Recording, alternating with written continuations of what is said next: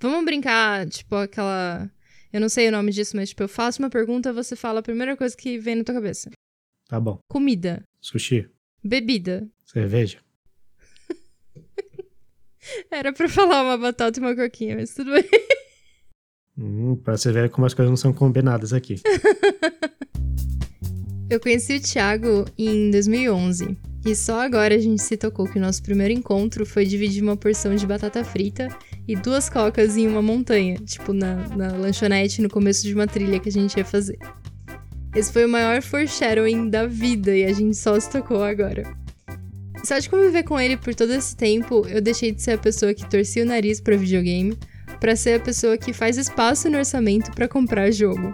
Uma batata e uma coquinha, além de ser nosso prato favorito, é o nosso jeito de compartilhar com vocês o que a gente acha sobre os jogos que a gente está jogando e algumas outras coisas. Ah, e só um detalhe: tem muito spoiler nos episódios, tá bom? Cuidado! Uma Batata e uma Coquinha é uma produção Lateral Media.